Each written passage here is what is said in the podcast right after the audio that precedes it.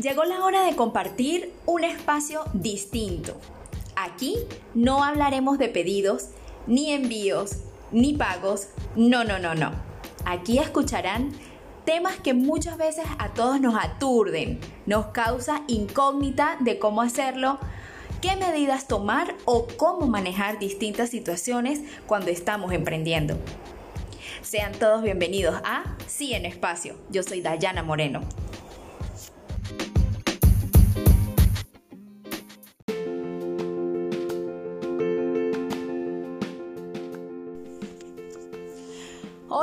Nuevamente estoy aquí para todos ustedes en este episodio que cada vez está tomando más forma. Sean todos bienvenidos a Sí en Espacio, yo soy Diana Moreno y hoy quiero hablarles sobre cómo hacer que tu marca tenga una identidad exclusiva y sobre todo que se diferencie de las demás. Antes de iniciar quiero hacer un reconocimiento, dar mis felicitaciones a los maestros en su día que hoy se está celebrando acá en Uruguay. Y em, quiero rendir como un agradecimiento especial porque son los encargados de, de la formación de nuestros hijos y también de, de cada Em, vivencia que cada niño experimenta cuando está a su lado durante el año escolar.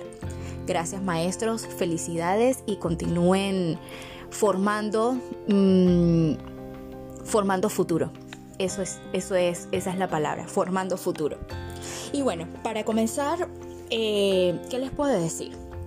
Muchas veces los emprendedores creemos que como hay tantos productos de la misma gama, como, como la de nosotros o lo que a nosotros se nos ha ocurrido, probablemente nuestra idea no tenga éxito. Y se equivocan. Yo recuerdo mucho que cuando estaba en la universidad, un profesor nos decía, todo está hecho. Pero a un mismo producto que está hecho y es conocido por décadas y décadas, se le pueden hacer modificaciones y podemos obtener productos novedosos. Por ejemplo, el pan ha existido siempre, pero resulta que al pasar el tiempo, eh, las variaciones en, la elaboración del pan ha crecido. ¿Por qué? Porque ya no es el típico pan que se prepara y, es, una masa horneada y ya está. No. Con el pasar del tiempo, de los años, hay muchas personas que, han, colocado como su su sello a ese producto. Y ya no es el típico pan hecho con, una masa y horneado, sino que además le han agregado un nuevo sabor. Por decir, en diferentes partes del mundo hay, hay eso de que llaman, eh, por decirles, eh, el pan, el pan saborizado, pan con diferentes especias, pan relleno, pan de pizza eh, y así muchos otros sabores que le dan ese toque especial al típico pan. Entonces, ahí es cuando decimos que podemos obtener un producto novedoso. Crear o modificar un producto y diferenciarlo de los demás es darle autenticidad, a eso me refiero. Pero para tener un producto auténtico es necesario que le demos valores a ese producto y que sea exclusivo. ¿Qué hace exclusivas a las marcas? Yo les puedo decir con certeza que son todos los aspectos que involucran a tu producto, tanto por dentro como por fuera. Y no me refiero precisamente a lo físico, no, me refiero sobre todo a cumplir las exigencias y expectativas que quieren sobre el producto. Cada vez tenemos consumidores más exigentes y siempre van a cuestionar el por qué deberían comprar tu producto. Por ejemplo, estamos en un tiempo que cambia aceleradamente y, y, esto ya es un tema que hemos venido hablando desde el primer episodio. Pero estos cambios van muy unidos al marketing digital. Una empresa tradicional que no lleve eh, su empresa eh, con redes sociales, por ejemplo, es una empresa que está estancada. Es una empresa que se quedó en, sus inicios, en, en, tiempos pasados, porque no, no, hay algunas personas que, que, no quieren o no aceptan estos cambios, no quieren avanzar. Obviamente quieren generar muchas ventas, sí, quieren generar ventas, pero desde lo tradicional y no. Hay que adaptarse a los cambios. Cuando colocas una publicación por redes sociales, no basta con solo publicarlo. Veo a, menudo que hay marcas que solo creen que con, publicar la imagen del producto con, con, con su marca es suficiente y no es así. Una publicación que además tenga un contenido nutritivo al consumidor hará que le llame la atención. Cuando yo empecé con todo esto de las redes sociales y empecé, cuando somos emprendedores hacemos todo, somos utilities, hacemos desde la idea, de, pensamos, desarrollamos la idea, este, somos los que tomamos las fotos, empacamos, eh, hacemos, organizamos, atendemos al cliente, compramos, o sea, todo lo hacemos nosotros mismos. Y cuando inicié, yo pensaba que era suficiente, y les voy a hablar de repente de, un producto, yo pensaba que era suficiente por decir una remera, tomarle una foto y colocarla en la, en la, en la red social que yo quisiera, Facebook o, o Instagram, y ya. Y eso no era suficiente, porque no le estaba agregando contenido ni nada por el estilo. Solamente la, colgaba, la colocaba, la publicaba y ya está. Con el tiempo comprendí que si además de la imagen publicada, yo colocaba una descripción de la remera, su tipo de tela, talles, colores, etcétera, etcétera, pues simplemente yo estaba brindando mayor información a mis posibles consumidores y esto traía como consecuencia un cliente seguro. Entonces, ya aquí con lo que les estoy diciendo, les estoy dando otro tipo de valor a mi marca, creando contenido. El secreto para tener éxito a través de la autenticidad de mi marca, para mí y en lo personal, es, miren, de verdad no aparentar. Es decir, yo siempre he pensado que las cosas tienen que ser lo más real posible, verdaderas, naturales, legítimas, propias. Esa es tu identidad. Eso es lo que tú proyectas. De esta manera es muy conveniente mostrar la autenticidad de tu marca tal y como es, sin disfraces. Actualmente los consumidores no solo les atrae un producto en sí, ellos buscan saber un poco más acerca de los orígenes de lo que consumen y las historias que están envueltas detrás de las personas que dirigen ese producto o ese servicio. Cada historia es particularmente única. Y esto es lo que hace exclusiva eh, la marca o lo que ofreces. Particularmente yo podría quedarme instalada echándoles todo el cuento de cómo ha sido todo este proceso detrás de Costuritas Store. Pero, bueno, nos va a llevar mucho tiempo y tampoco.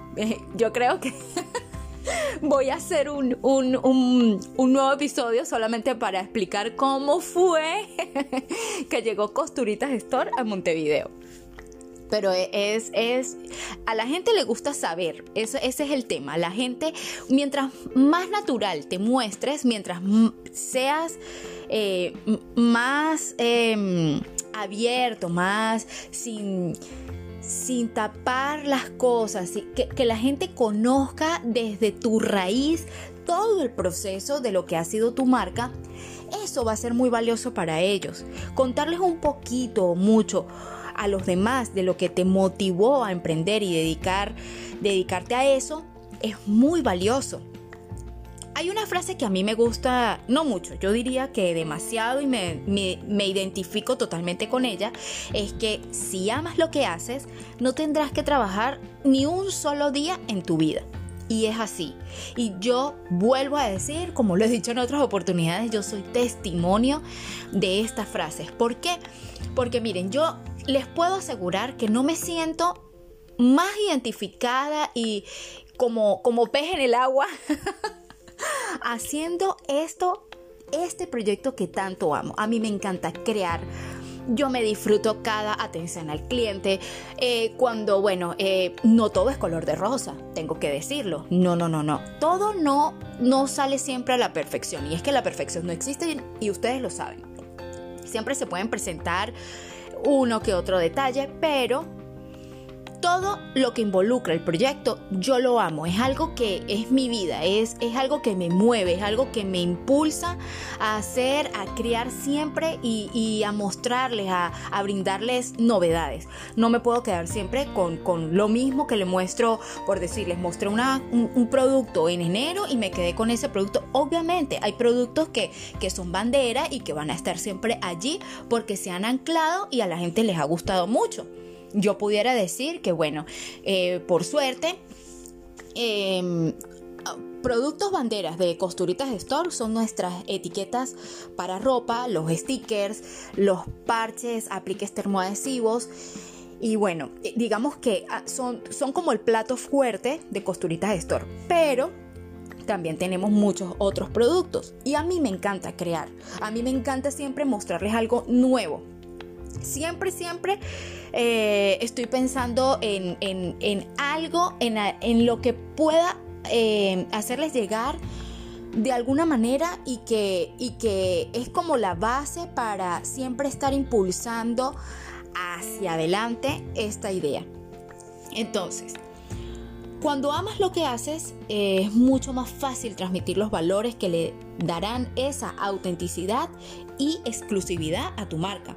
Estos valores, en mi caso, yo se los puedo nombrar fácilmente. Son los que aplico en mi proyecto y son los que le dan ese sello a mis productos. Estos son, primero y principal, el compromiso. Cuando yo tomo un pedido, para mí es un compromiso el hecho de, de si yo, por ejemplo, les digo, le digo a un cliente, su pedido está para 24 horas, en 24 horas está.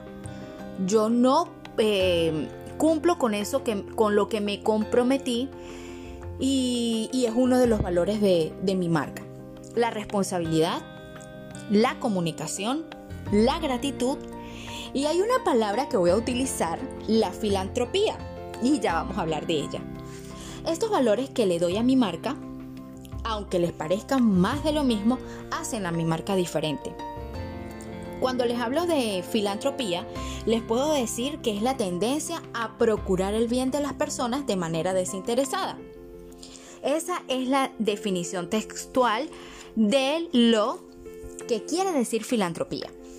Con el correr del tiempo, comprendí que la filantropía es un rasgo que predomina en mí. Siempre me ha gustado ayudar a otras personas con, como guía, como orientación, a estar pendiente de lo que les hace falta y sobre todo a mis clientes y consumidores brindarles una atención desinteresada independientemente de, que me compren o no.